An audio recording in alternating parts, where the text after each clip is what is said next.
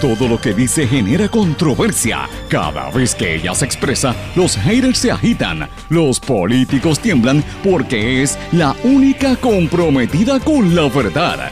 Periodista, bloguera, relacionista licenciada, analista de la noticia, escritora y le dicen la provocadora en las redes sociales. Y ahora comienza en blanco y negro con Sandra Rodríguez Coto.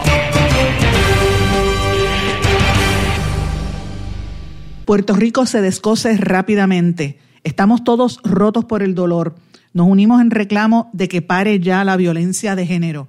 Bienvenidos a su programa en blanco y negro con Sandra para hoy lunes 3 de mayo del 2021. Les saluda Sandra Rodríguez Coto.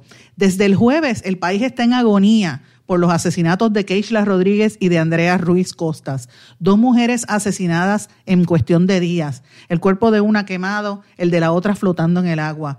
Por eso el pueblo se une ante el dolor y ante el reclamo de que pare ya la violencia de género. Estamos consternados al conocer aún más la depravación del boxeador Félix Verdejo, quien finalmente se entregó anoche a las autoridades y ya certificaron que se expone a la pena de muerte desde que los federales asumieron el caso. La Junta de Control Fiscal dejó sin dinero al gobierno para combatir la violencia de género en el peor momento que vive Puerto Rico por este flagelo. Hasta la ex gobernadora Sila Calderón exigió a la Junta que asigne fondos para atender la crisis y dijo que estaría dispuesta y que va a trabajar mano a mano con el gobernador Pierluisi para combatir estos casos mientras que el ex gobernador Luis Fortuño estaba en la televisión hablando de sus logros pasados.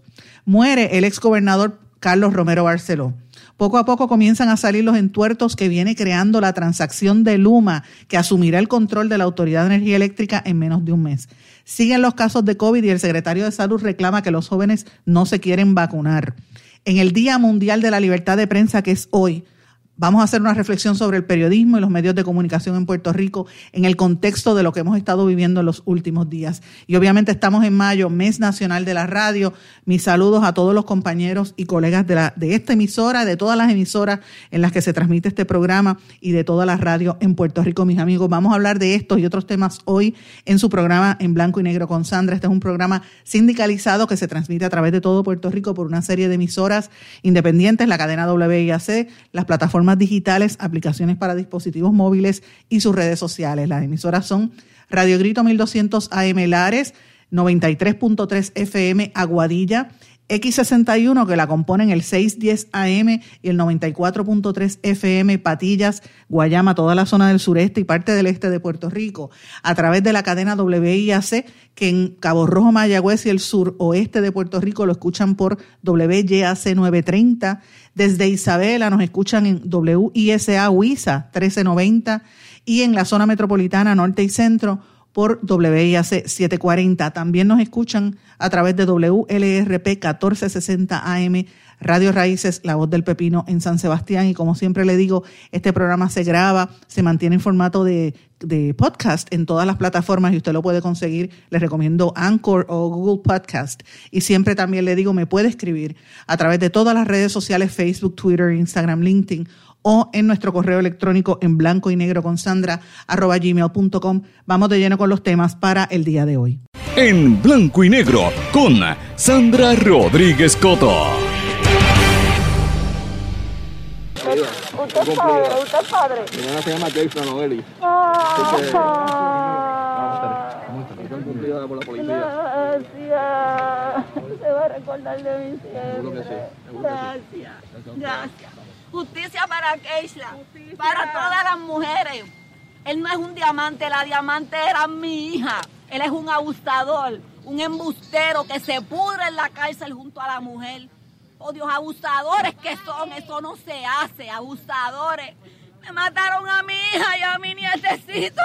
Esas voces que ustedes escucharon ahí comenzando el programa, mis amigos, es Keila, la mamá de Keishla Marlene, la joven que fue brutalmente asesinada por el boxeador Félix Verdejo. Y ese fue el momento en que la madre y los familiares llegaron al edificio federal y se encontraron con el, con el comisionado de la policía, el coronel Antonio López Figueroa, y ella le pregunta, ¿usted tiene hijos? Y el coronel le contesta con el nombre de su hija, de Keishla Marlene. Imagínense qué, qué conmovedor.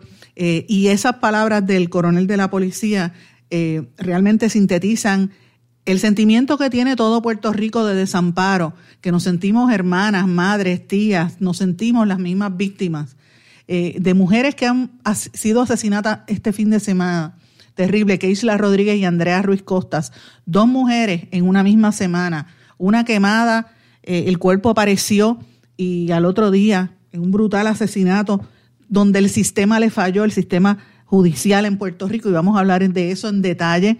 Y la otra, que desde el jueves estábamos tratando de ver si lográbamos encontrarla con vida y por desgracia no se logró. Señores, este es Puerto Rico y así comenzamos el programa de hoy. Le doy la más cordial bienvenida a un día que es un día muy difícil, comenzando prácticamente el mes de mayo, el eh, mes nacional de la radio, mes de muchísimas cosas. Hoy es el Día eh, Mundial de la Libertad de Prensa. Y es un día de, reflexión, a mi juicio, de lo que estamos viviendo y del profundo dolor que siente Puerto Rico ante tantas muertes y ante tanta situación. Yo lo, desde temprano lo tengo que, lo manifesté y tengo que confesar que me estoy sintiendo así desde, diría que desde el miércoles, pero es que yo me siento rota, yo me siento con el corazón destrozado, porque son muchos años que llevamos eh, como pueblo, no yo, sino todo Puerto Rico, sufriendo embates corrido. Hemos sufrido los embates, los golpes de la naturaleza en los huracanes, los terremotos, la violencia del Estado que nos sigue aplastando a la clase trabajadora, a las mujeres más que nada, que somos las que tenemos que llevar la carga, las madres que hemos tenido que enfrentar la, escolaridad, darle escuela a nuestros hijos a través de, de una computadora, convertirnos en homeschoolers sin quererlo, eh, en medio del terror por una pandemia, de no enfermarse, toda esta tensión, los problemas económicos porque no hay trabajo, no hay economía, eh, y de momento ver tanto político y politiquero haciéndose de dinero, robando en las aujas del país y ver tanto asesino en la calle. Me siento rota de dolor con lo que hemos visto en Puerto Rico, que se manifiesta la violencia, los problemas de salud mental en esos casos. Y como dijo el escritor Juan López Bauzá, Puerto Rico se descoce rápidamente. Esto es lo que Silverio Pérez mencionaba en su libro La vitrina rota. Ya Puerto Rico no es ninguna vitrina para el mundo. Estamos demostrando que nos rompemos, que el país se está rompiendo. De aquí tiene que salir algo diferente, señores, de lo que hemos estado viviendo todos estos días, porque no podemos volver a ser lo que éramos antes, ante el dolor que hemos experimentado con todas estas muertes, todos estos feminicidios de las últimas horas y, la impotencia de tú saber que otras mujeres más que siguen con esta situación. Así que hoy, mis amigos, les doy la más cordial bienvenida a este programa con el que comenzamos el mes, un mes que a todo apunta que va a ser bien duro, bien difícil, porque lo que viene no es fácil en estas próximas semanas. Eh, y le tengo que decir, no sé cómo vamos a sacar fuerza a la gente que estamos en los medios para seguir informando, para seguir comentando y analizando los temas, trayendo la información información investigativa en momentos de tanto dolor cuando uno ve esa realidad, esa depravación del país, cuando uno ve una figura como que muchos lo miraban como un atleta prometedor, ¿verdad? Con una carrera que tenía Félix Verdejo y lo que tenía era un, un demonio por dentro. Él la golpeó, él la drogó, le amarraron un bloque y le disparó a una mujer que estaba embarazada, que, con quien él estuvo en una relación consensual por más de 11 años, según la información. Ese es el monstruo que se llama Félix Verdejo. Eh, y es una descripción dantesca lo que ocurrió el jueves en la mañana. La declaración jurada en el récord federal apunta que presuntamente este, este boxeador le hizo todo eso. La tiró al agua allí en el, en el puente Teodoro Moscoso. Y esa muchacha de 27 años lo que tenía, su único problema era que tenía un hijo en su, en su vientre. Mire qué dolor es eso, terrible por demás. Yo quiero, eh, antes de comenzar, a hablar un poco de la noticia, de lo que ha estado ocurriendo, y, es un poco como desahogo, porque sé que hemos estado sufriendo todos, viendo tanta noticia. Yo me, yo me he sentido tan mal al ver también las declaraciones de algunos compañeros en los medios lo escrito, lo escribí en el, en el fin de semana, la gente me cayó a mí arriba porque yo preguntaba, de lo único que hablan es de este tema, están pasando otras cosas, entonces me caen arriba porque yo quiero hablar de otras cosas también, como, eh, ¿verdad? como en este caso, la corrupción que está ocurriendo con el caso de Luma. Y me han dicho de todo, me insultaron en las redes sociales, lo que usted no tiene idea. Y yo digo, ¿será que están despotricando contra uno, verdad? O es, o es una forma de canalizar la frustración que hay en general, ¿verdad? Pero yo tengo, antes de, comenzar a hablar, yo quisiera compartir con ustedes unos audios que yo escuché de la manifestación que hubo en el puente Teodoro Moscoso, que precisamente hoy las mismas mujeres eh, de la colectiva feminista y de las otras organizaciones se van a mover frente a la fortaleza para un plantón feminista otra vez, eh, con el lema de ni una más ni una menos.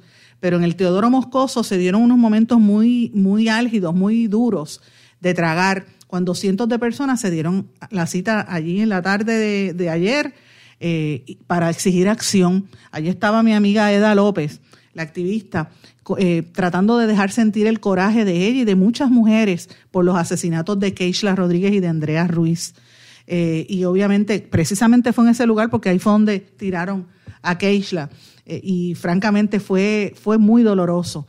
En ese lugar llegó la hermana de Keishla a reclamar que paren la violencia, a reclamar el, respeto por su hermana. Fue vestida con una de las ropas que utilizaba, que solía utilizar este Keishla, ¿verdad? Para atender a los animales en el groomer donde ella trabajaba. Lo mismo su mamá, que cuando fue al, tribunal acudió con la última ropa que su hija se le vio eh, en vida. Así que de difícil es la realidad de esto. Pero yo quiero que ustedes escuchen unas declaraciones de algunas mujeres que estuvieron en, ese, en esa protesta en el día de ayer eh, de uno de los compañeros del Nuevo Día que la publica y me creo, me parece a mí que recoge el sentir que yo tengo en mi corazón y que yo sé que todos ustedes tienen. Escuchen esto. Frustrada, dolida, impotente. Estoy indignada. Lo más que me indignó fue ver las fotos de la muchacha flotando en el agua que la publicaron. El que publicó esa foto, que la tomó y la publicó, no tiene hijo, no tiene madre. Porque eso no se hace. Eso a mí me dolió tanto ver esa foto por Facebook. Y eso, eso fue lo más, me ha dolido todo esto, ¿verdad? Me siento impotente por no poder hacer nada por recuperar esas vidas. Yo me siento consternada, eh, triste y con el corazón roto, como estamos todos, como está el país completo. No, no tengo ni palabras como definir esto porque es tanto y tanto, ya, ya es una cosa que hay, basta ya, basta ya ante el mundo. Yo me siento triste, me siento como ansiosa de que esto continúe y no pare. Así. Ahí están. Ustedes escucharon a esas mujeres ayer en el puente Teodoro Moscoso. Si usted va hoy frente a la fortaleza y le pregunta a cualquier mujer o, a cualquier persona que esté allí, le va a decir lo mismo porque hay una frustración, hay coraje por esta situación. Hay, un, sentido de impotencia porque siguen matando mujeres como Keishla, como Andrea, y el pueblo está frustrado. Eh, eso fue gracias nuevamente a los amigos del Nuevo Día por ese audio, porque me parece bien importante que la gente eh, sepa el sentir y la frustración que hay por estos asesinatos tan viles, pero no es solamente asesinato, también tiene que ver con todo el sistema de violencia y de, y de prejuicio hacia la mujer eh, y, de, y, de, y de vejámenes hacia la mujer, no solamente eh, a nivel físico, sino también a nivel emocional, en todos los sentidos, a nivel laboral también. Debo mencionarles algo, el Observatorio de, Crímenes, ¿verdad?, de, de feminicidios en Puerto Rico, el observatorio ha identificado, entre otras cosas, que en Puerto Rico se han cometido 40 eh, feminicidios en lo que va de año.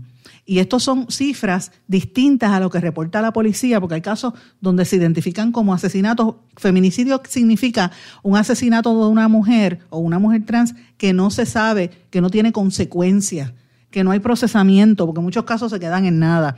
Y no solamente es asesinatos, como les acabo de mencionar, sino también otros aspectos. Este fin de semana también trascendió, esto lo dije, me parece que fue el sábado, la denuncia que hubo contra el mejor segunda base en la historia del béisbol eh, del mundo, el puertorriqueño Roberto Alomar, que fue denunciado por un caso de, acoso sexual y fue despedido por la Major League Baseball este fin de semana. Esto es una vergüenza, porque Alomar eh, está en el, exaltado en el Salón de la Fama desde el año 2011, estuvo jugando con los azulejos de, Toronto, con los Medias Blancas de Chicago, o sea, él ha tenido una historia muy prolífica en el béisbol eh, y, eh, ¿verdad? Es considerado, como dije, el mejor segunda base en la historia, muy querido por los seguidores del deporte, sin embargo, lo despiden por un caso de acoso sexual. Esa es otra manifestación también de violencia hacia la mujer de un puertorriqueño, en este caso eh, Roberto Alomar, una figura pública.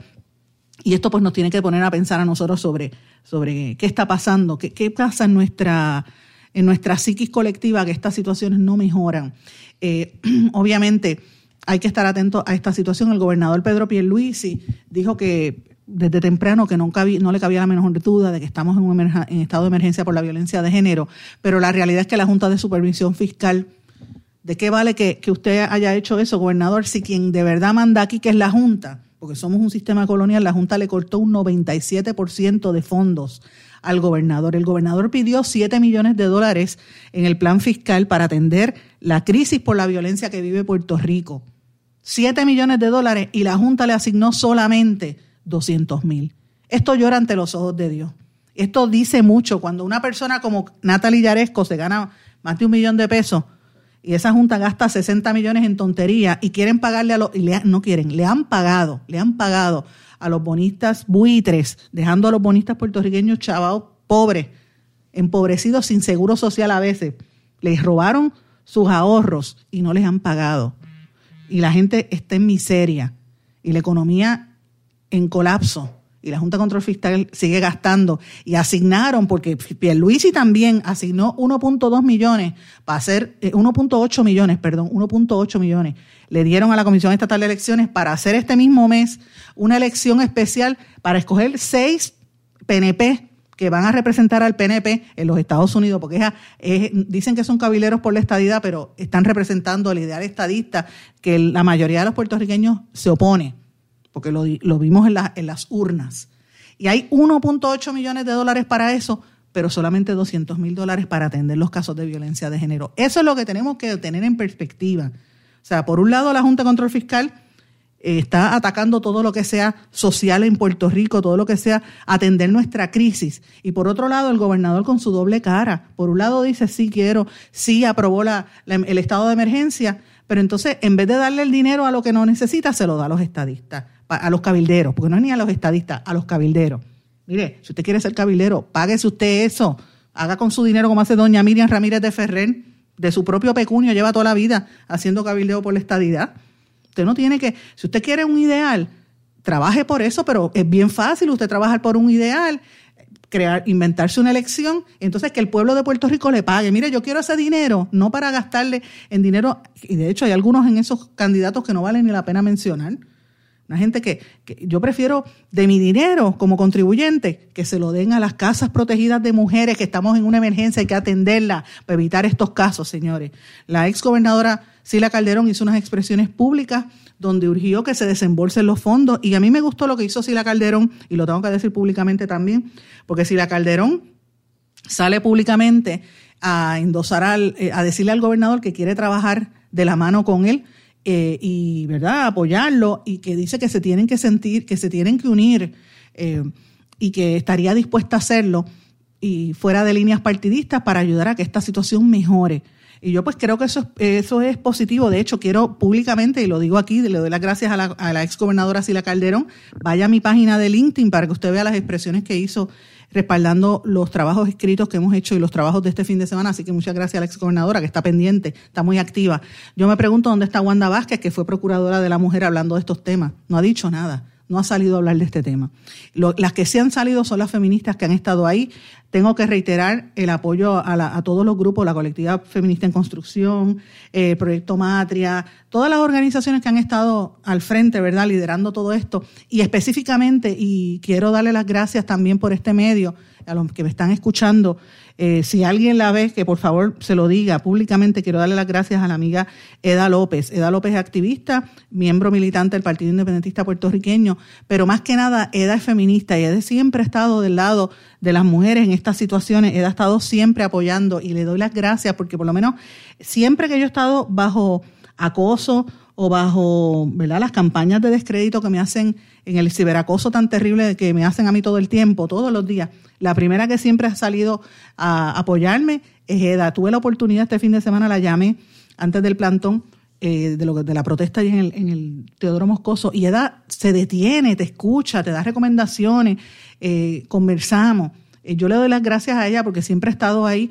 y siempre hacen falta esas voces. Eda, este, eh, la misma Catherine Angueira, otras, otras feministas que siempre están apoyando y, dándole la mano a, uno, porque no es solamente el, ¿verdad? Es, un, no solamente reportar del crimen, es también uno apoyarse mutuamente, porque señores, los periodistas y los comunicadores somos seres humanos y vemos estas situaciones y nos afectan. Uno no quiere que te maten y que maten a alguien frente a los ojos. La situación es horrible.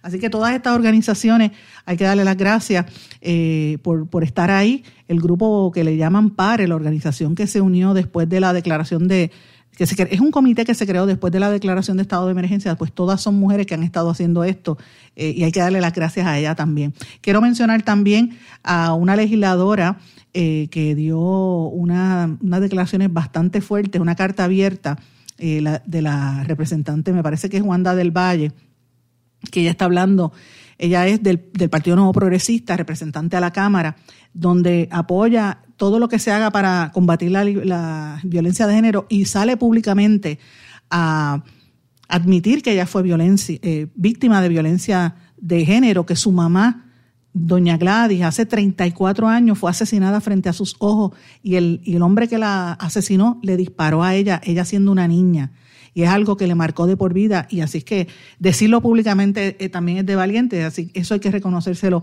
a la representante del Valle, importante por demás. Pero bueno, esto me trae al otro asunto importante que también tiene que ver con lo que ha estado ocurriendo en este fin de semana, lo que hizo la presidenta del Tribunal Supremo de Puerto Rico, Maite Oronoz, que va a designar, ¿verdad?, una, eh, una investigación y reaccionó, reasignó los casos de violencia doméstica en la región de Caguas, que fue donde se vio el caso de Andrea Ruiz Costa, donde esa mujer va con la policía a la corte, pide sin éxito que la corte y el tribunal la ayude porque su expareja, Miguel Ocasio Santiago, le estaba amenazando. Ella va allí, se enfrenta con el hombre, lo ve de frente y no la atendieron, no le dieron la orden de protección, la ley 54. ¿Y qué pasó después? Desaparece la mujer, después aparece el carro quemado y posteriormente apareció muerta. Una mujer joven que por lo que he escuchado es una mujer bien, era bien simpática, todo el mundo la quería, pero era víctima de violencia de género. La jueza Maite Oronoz por lo menos ha tomado el, toro por los cuernos para atrás, como dicen, para tratar de atender esta situación y, más que nada eh, buscar unos protocolos internos, pero vamos a hablar la realidad y si usted quiere escuchar el, el, análisis completo, lo hice ayer en mi programa en vídeos, lo puede buscar en el canal de YouTube. El problema que tiene la judicatura es que hay muchos jueces, la inmensa mayoría, no todos, pero hay muchos jueces que llegan al poder o a la posición por cuestiones políticas que no tiene la capacidad. Que uno dice, Dios mío, ¿cómo es posible que haya ido a una escuela de derecho? Gente que no sabe ni, ni poner una oración con sujeto predicado, gente que son, que están en nébula, gente que no tiene dos dedos de frente. Y tienen esas situaciones, esos casos ahí y provocan. No es el único caso. Tengo otro caso que me lo refirió un fiscal, este es en Aybonito, una mujer, eh, y esto va a trascender, lo dije ayer, una mujer eh, fue víctima de, violencia, el marido le, la apuñaló por la espalda frente a su hijo de 14 años. Señores, y ese caso no pasó absolutamente nada. Van al tribunal, el tribunal en vez de atenderlo, ¿usted sabe lo que le hace el tribunal? El tribunal en vez de, en vez de atenderla, en vez de ponerle la orden de protección, Señores, no le dio la orden de protección, ni siquiera le pusieron un grillete a ese hombre, ese hombre salió.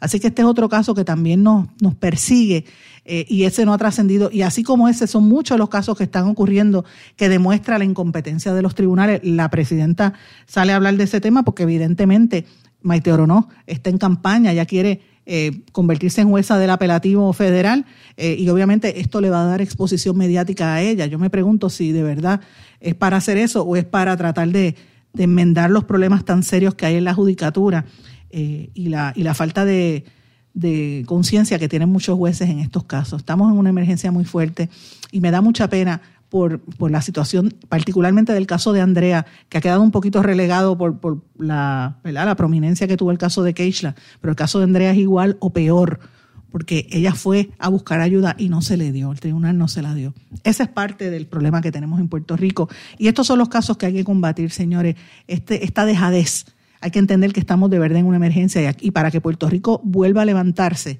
tiene que reconstruir su fibra social pare ya la violencia, Vamos a una pausa y a nuestro regreso vamos a hablar de otros asuntos relacionados y otras noticias importantes aquí en Blanco y Negro con Sandra. Y ya regresamos con el programa de la verdad en Blanco y Negro con Sandra Rodríguez Coto.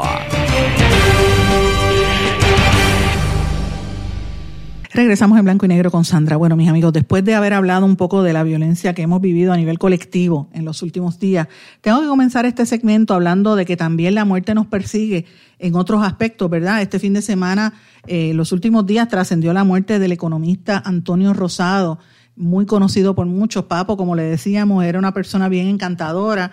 Eh, lo conocí hace muchísimos años cuando era reportero en Caribbean Business y siempre fue colaborador de los periodistas, un experto, daba cátedras de finanzas y economía en la universidad eh, y más que nada tenía un sentido del humor interesante. Yo compartí con él a nivel profesional también en mis gestiones como relacionista hace unos años y descubrí en él una figura bien bien simpática y con una chispa que no pensé cuando uno va como periodista a entrevistar a un, a un economista o a una figura, ¿verdad? Uno los ve por lo general gente más seria, pero cuando lo conoces en su entorno personal te das cuenta eh, cómo son y la personalidad de, de Antonio Rosado era extraordinaria y que de verdad el, ver la noticia de que falleció pues le da a uno muchísima pena. En mi más sentido pésame a él y a toda su familia que descanse en paz. Este fin de semana también trascendió la muerte de uno de los exmenudos, Rey Reyes, miembro del grupo eh, de, más famoso en la historia de la música puertorriqueña. La gente lo recordará. Eh, murió de 51 años de un ataque al corazón.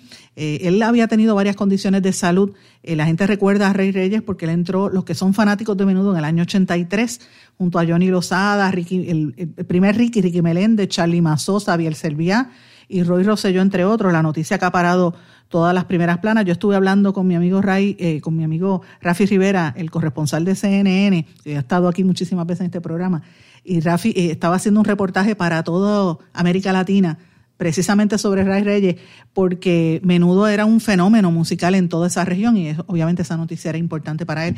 Y Rey fue la parte instrumental en el reencuentro de los Menudos eh, y obviamente Rey, yo tuve la oportunidad de conocerlo hace muchos años en, tengo anécdotas de él, aunque yo nunca fui menuditis, a mí nunca me gustó menudo, pero pues uno lo reconoce y, y, también pasó este fin de semana muy triste por demás. Triste también por demás que Puerto Rico este fin de semana retiró su candidatura de los Juegos Centroamericanos y del Caribe 2020 porque no tenían el presupuesto para hacerlo, así que era importante. Pero eh, yo creo que la muerte que más ha trascendido en las últimas horas, que ha acaparado la atención mediática también, fue el fallecimiento del exgobernador Carlos Romero Barceló anoche.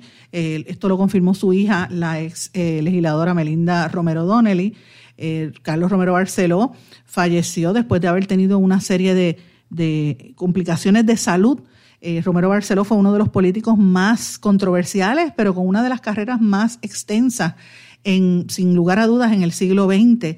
Eh, don Carlos nació un 4 de septiembre del 1932, estudió en Yale, ahí estudió también en la Universidad de Puerto Rico, donde se graduó de Derecho siendo muy joven.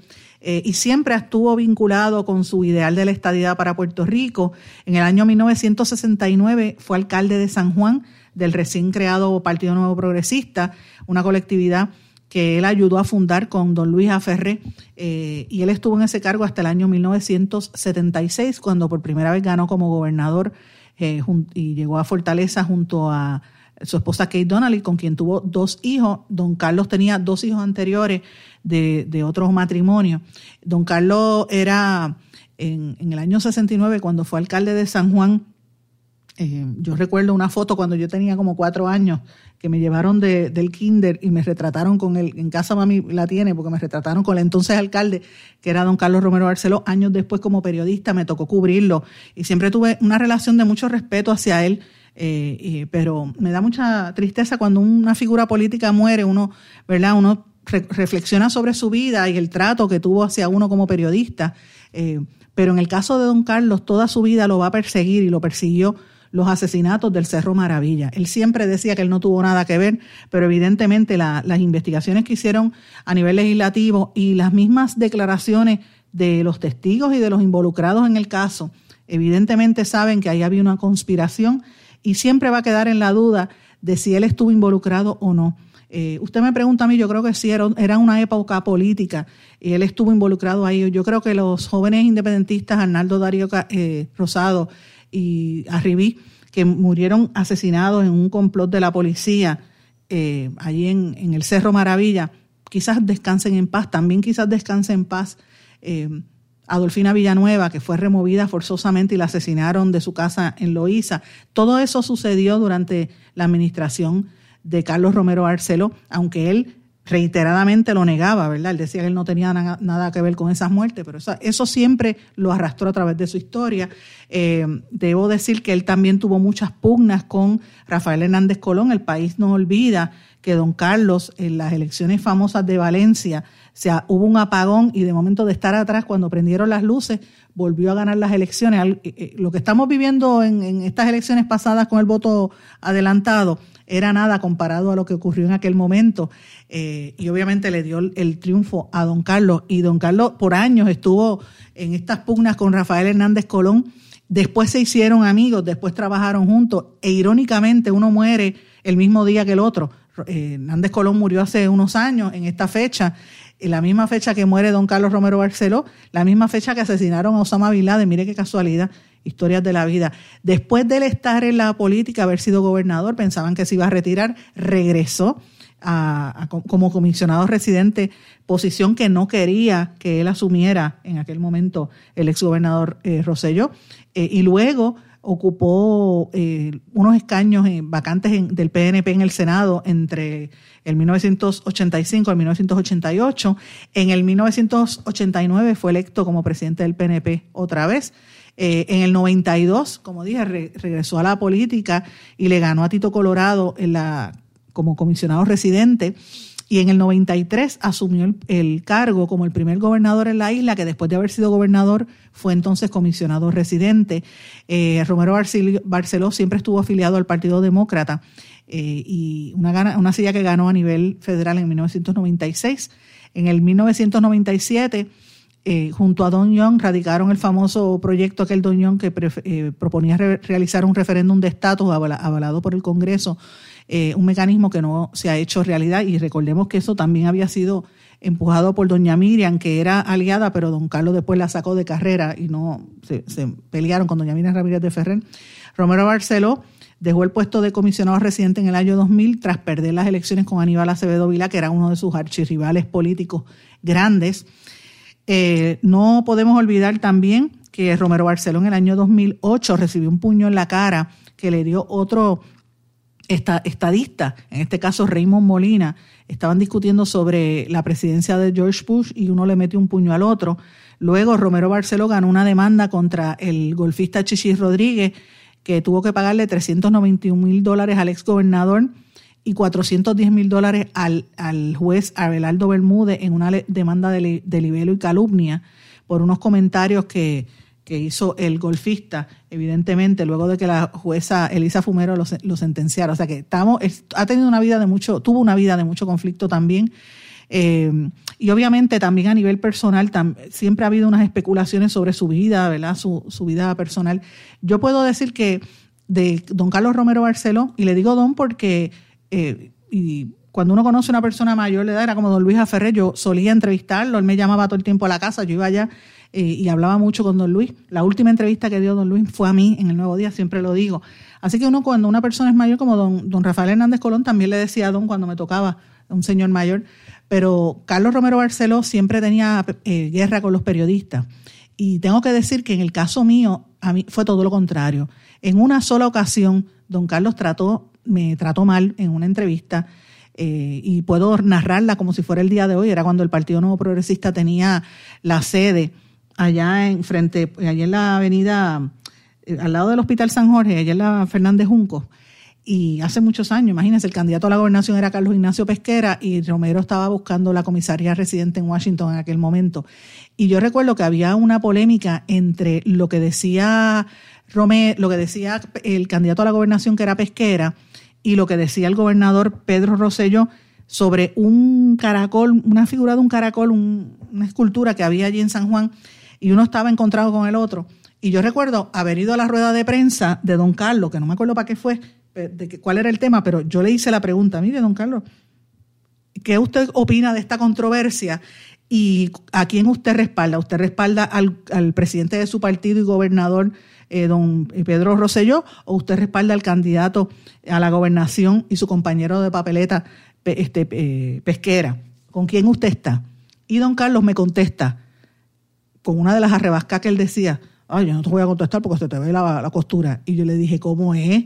que se te ve la costura. Mira, yo me indigné y tuvimos un, un altercado en plena conferencia de prensa. Jamás se me va a olvidar el compañero periodista eh, Jorge Blanco de Radio que transmitía en vivo, y él ponía un micrófono larguísimo en aquella época, y ponía el micrófono y él narraba, mire, don Carlos y la periodista están discutiendo, bla, bla, y yo le dije, don Carlos, usted me está faltando respeto a mí delante de todo el mundo, que si usted no me quiere contestar, no me conteste, dígame, no te voy a contestar, pero no me tiene que faltar el respeto, que usted esté insinuando. Y, le, y yo lo confronté y me puse seria. Y don Carlos se dio cuenta que él se había excedido y públicamente, delante de todo el mundo en la conferencia de prensa, me pidió excusa. Y a mí eso me sorprendió porque conociendo los vínculos, conociendo lo que había pasado, el historial del Cerro Maravilla y todo lo demás, me sorprendió que él hiciera, eh, asumiera esa actitud. Eh, y dijo que él me, o sea, me, me, pidió excusas públicamente, me dijo, no, él entendía que yo había sido una dama y que fue él el que se, el que se excedió en la pregunta. Y yo le dije, perfecto, borrón y cuenta nueva cuando a mí lo que me importa es que, tú sabes, yo no, yo no, no olvido las cosas. Yo, cuando son cosas así no, no voy a estar con eso todo el tiempo. Así que pasamos la página, le di la mano y seguimos. La última vez que lo vi fue en un evento que hubo, me lo encontré en una actividad, ah, perdón, la última vez que vi a don Carlos fue en el, en el funeral de la esposa de Rubén Berríos y estuvimos conversando largo y tendido y ya yo veía a don Carlos bastante desmejorado, la salud de él estaba en precario, muy delicada desde principios de este año. En octubre del año pasado ya había sido hospitalizado y finalmente pues obviamente falleció. Así que que descanse en paz el exgobernador que dejó un legado bastante bastante fuerte. Muchos dicen y yo creo también que descansan un poco en paz los jóvenes Arnaldo Darío Rosado y Carlos Soto Arribí eh, y, solamente la historia sabrá en algún momento qué pasó ahí, pero irónicamente que la muerte llegó primero que la justicia en esos casos. Es la realidad. Vamos a una pausa, regresamos enseguida. No se retiren, el análisis y la controversia continúa en breve, en blanco y negro, con Sandra Rodríguez Coto. Más que un plan de salud, somos alegría para nuestro pueblo. Somos seguridad. Somos nuestra gente. Más que un plan de salud, somos nuestra comunidad. Somos bienestar. Somos tu acceso a 64 hospitales, médicos y especialistas en todo Puerto Rico al cuidado de tu salud. Más que un plan de salud, Menonita es Puerto Rico. Plan de salud Menonita. Tu salud en buenas manos.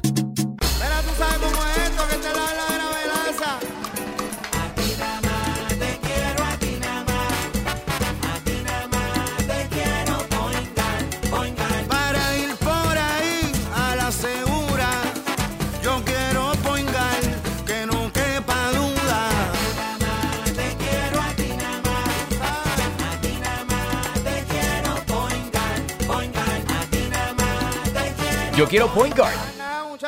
Quites el dolor de cabeza con sus obligaciones de contabilidad con los servicios que presta Villalba y Villalba Company. Directo, personal y con sensibilidad humana. Lo que se busca en un verdadero asesor de contabilidad para todo tipo de servicio de contabilidad, pago de IBU, pago de nómina, informes trimestrales y anuales y otros. Ofrecen servicio directo personalizado. Villalba y Villalba Company. Para orientaciones, su teléfono el 939-336-5774. 939-336-5774. 5774. Y ya regresamos con el programa de la verdad en blanco y negro con Sandra Rodríguez Coto. Regresamos a esta parte final de En Blanco y Negro con Sandra. En esta parte vamos a hablar de otros temas más allá de la crisis por la violencia de género que se vive en Puerto Rico.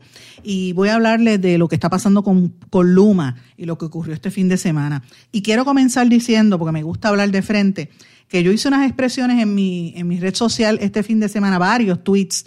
Les, les sugiero que busquen mi página de Twitter y vea todo lo que pasó el sábado y el domingo. Uno de los tweets, yo creo que fue el segundo o el tercero que yo publiqué el sábado, decía, eh, yo me preguntaba si la excesiva cobertura que estaban haciendo del cadáver en la laguna, porque estaba la cámara allí que si cogieron el cadáver, las fotos del cadáver, las fotos que circulaban en las redes sociales, yo me preguntaba si eso era para no tener que cubrir las protestas que se estaban dando ese mismo día, primero de mayo, en contra de Luma, o los traslados que estaban haciendo a los empleados de la Autoridad de Energía Eléctrica, o era para ocultar lo que estaba haciendo la Junta de Control Fiscal y el gobierno, que yo decía que sí que, había que cubrir, y, puedo leerle textualmente, mi tuit decía lo siguiente. Pregunta, ¿la excesiva cobertura del cadáver en la laguna será para no cubrir a los que protestan por Luma, los traslados a plazas que no existen o para ocultar las acciones de la Junta y del gobierno? Claro que hay que cubrir, pero los excesos sirven para desviar la atención. Hashtag pensando yo acá.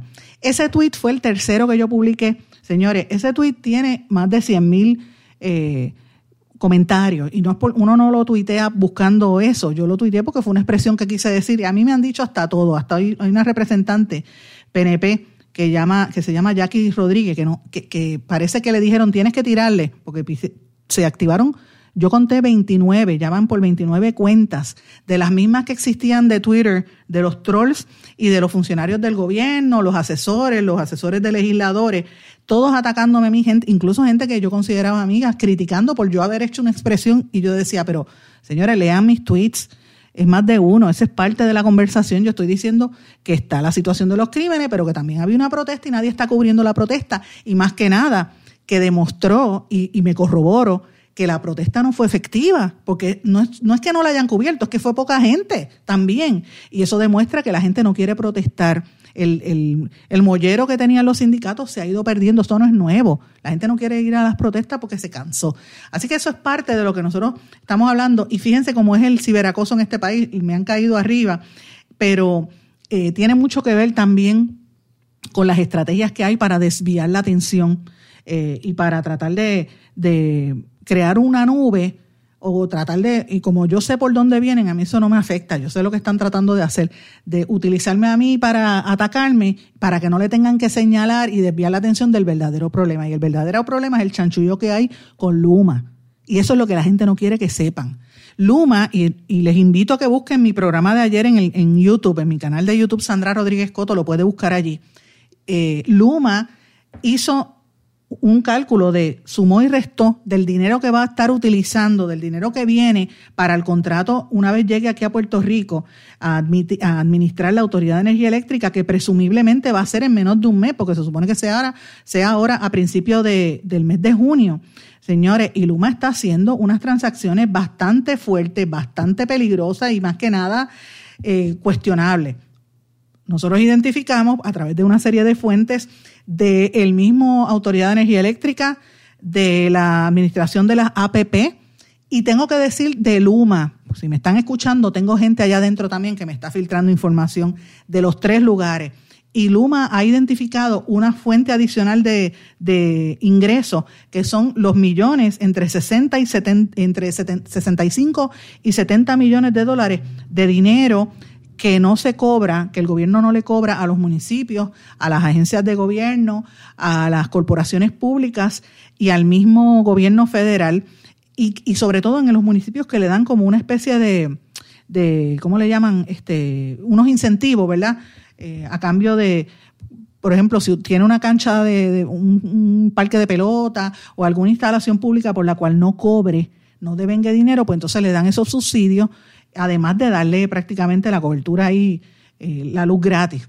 Eso, esa partida corresponde a 70 millones de dólares que una vez Luma entre en el poder va a asumir y va a controlar ese dinero. Así que es importante que lo sepan porque, señores, estamos hablando de un dinero que no se estaba contabilizando, que no se había pensado en ese proceso. Así que eh, todo el desglose de cuáles son las agencias y por dónde Luma va a utilizar ese dinero lo discutimos a la saciedad en el programa de ayer y en estos días vamos a darle más detalles, que hoy, estamos, hoy han habido tantas noticias que no hemos tenido la oportunidad de entrar en el detalle, pero tengo eh, los nombres de las agencias, de los municipios y las cantidades, y lo vamos a ir discutiendo poco a poco. De hecho, le anticipo que vamos a escribir sobre el particular.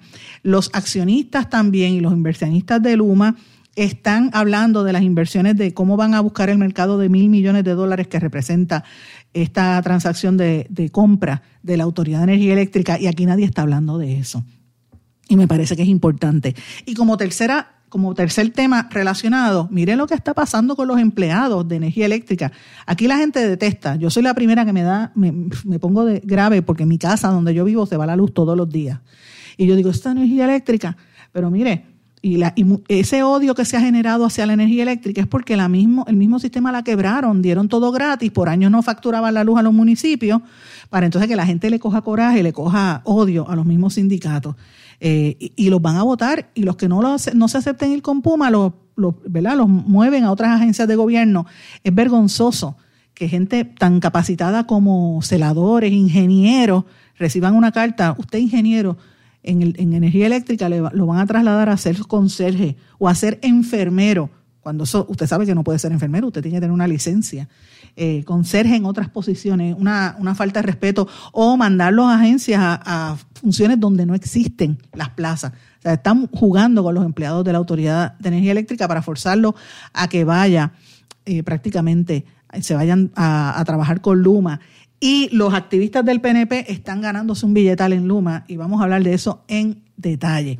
Ahora, lo más que ha trascendido públicamente en los últimos días es el, la nébula que hay en torno a los gastos y cuánto paga Luma. El presidente de Luma no quiere decir cuánto ha recibido de fondos públicos de su salario, pero sí se sabe que están eh, gastando sobre 116.5 millones de dólares eh, que le están pidiendo al negociado de energía y le paga a ejecutivos a razón de 325 la hora y recordemos que estos son fondos públicos. ¿Qué va a pasar si viene la temporada de huracanes? Que el presidente de Luma, el CEO Standby, eh, va, o Standby, como le, se pronuncie, va a, se presume que va a empezar a traer celadores de línea y, funcionarios de fuera de Puerto Rico a cobrar, porque van a desarticular la, la Autoridad de Energía Eléctrica. Y si tuvimos un apagón gigantesco, espere a lo que viene, que va a ser sumamente fuerte lo que viene en las próximas semanas. Pero bueno, señores, quería estos últimos minutos del programa dedicarlo a un asunto importante eh, que, que mencioné en los titulares. Hoy estamos en mayo, mayo es el mes nacional de la radio, comienzan las actividades que se supone que se honre la profesión en la radio, que a veces eh, la gente se olvida el, rol importante que tiene la radio. Y parte de, lo que compone la radio también es la divulgación de noticias y de información y el periodismo como tal. Y esto lo, ato a que hoy se conmemora, se celebra el Día Mundial de la Libertad de Prensa.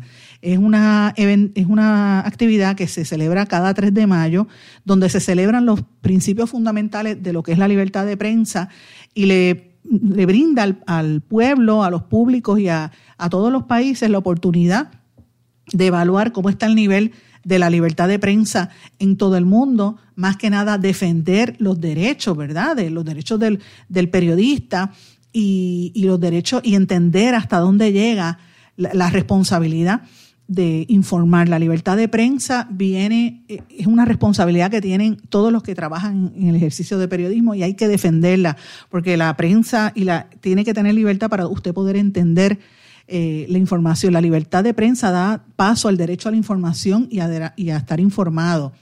Eh, y tiene que ver todo con el fenómeno informativo. obviamente, esto está garantizado por la Constitución en Puerto Rico. La sección 4 de la Carta de Derechos dice que no se aprobará ley alguna que restrinja la libertad de palabra o de prensa. La, la, primera enmienda de la Constitución de los Estados Unidos también establece Freedom of the Press. Ahora, nosotros hemos venido identificando en nuestros espacios desde hace muchos años amenazas a la libertad de prensa. En el año 2019 publicamos cinco que yo las mantengo. La número uno, la excesiva secretividad en el gobierno. La número dos, que va relacionada, es la falta de transparencia. La número tres, el favoritismo, la payola y el chayoteo en los medios, cómo se compran a periodistas y cómo se desvirtúa. Y ahí debería yo añadir también cómo sacan periodistas para, para poner en posiciones a cabilderos. La número cuatro, la censura previa y el silenciar a los medios. Y el número cinco, el ciberacoso, que en algunos países ha llegado al extremo de, ¿verdad?, de de mandar a matar periodistas, como pasa en Brasil o pasa, está pasando en México. Aquí en Puerto Rico el ciberacoso es horrible. Y se supone que en fechas como hoy uno reflexione sobre esto. Yo escribí este fin de semana El artículo está en mi blog. Eh, les, recomiendo que lo lean ahí. Si usted no quiere leer mi blog, pues puede hacerlo también en, la revista, en el periódico digital La Calle, también en el periódico del compañero Julio Víctor Ramírez en el área oeste de Puerto Rico. También aparece en Prensa Sin Censura, en el Post Antillano, en varios periódicos independientes. La columna se titula El cadáver rubio y la prensa morbosa, donde yo señalo, porque me da coraje, el morbo que hubo en torno a esos eh, primeros momentos en que no se sabía del paradero de Keishla Rodríguez y luego cuando se supo que había un cadáver en, la laguna, como algunos periodistas inexpertos, sin tener una dirección fija, empezaron a hacer eh, faltas de respeto, ¿verdad? Y la, y la manera en que se expresaban ayudó a generar como ansiedad en el público. Y una de las cosas que está contenida y que para que haya libertad, ¿verdad? Porque una cosa es libertad y la otra es libertinaje. Para que haya libertad hay que ejercer el periodismo con responsabilidad.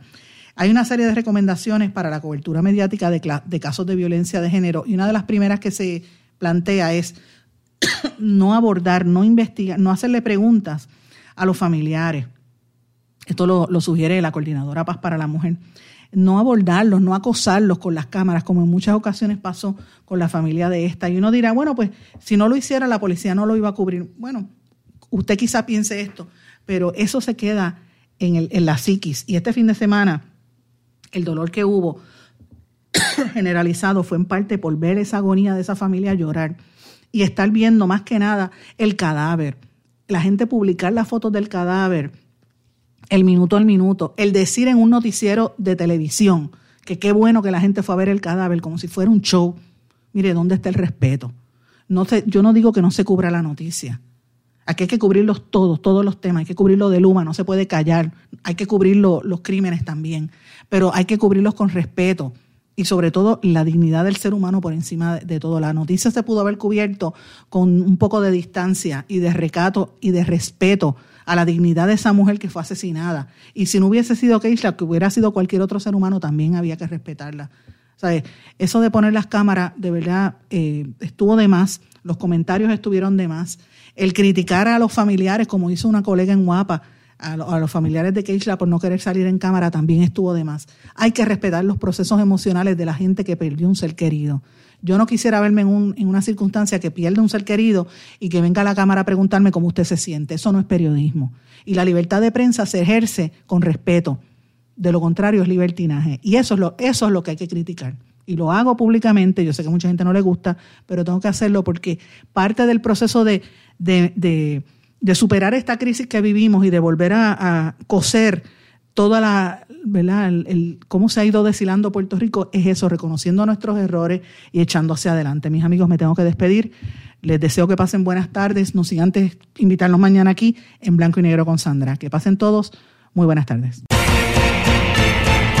¿Se quedó con ganas de más? Busque a Sandra Rodríguez Coto en las redes sociales o acceda a en blanco y negro.blogspot.com porque a la hora de decir la verdad solo hay una persona en la cual se puede confiar. Sandra Rodríguez Coto en blanco y negro.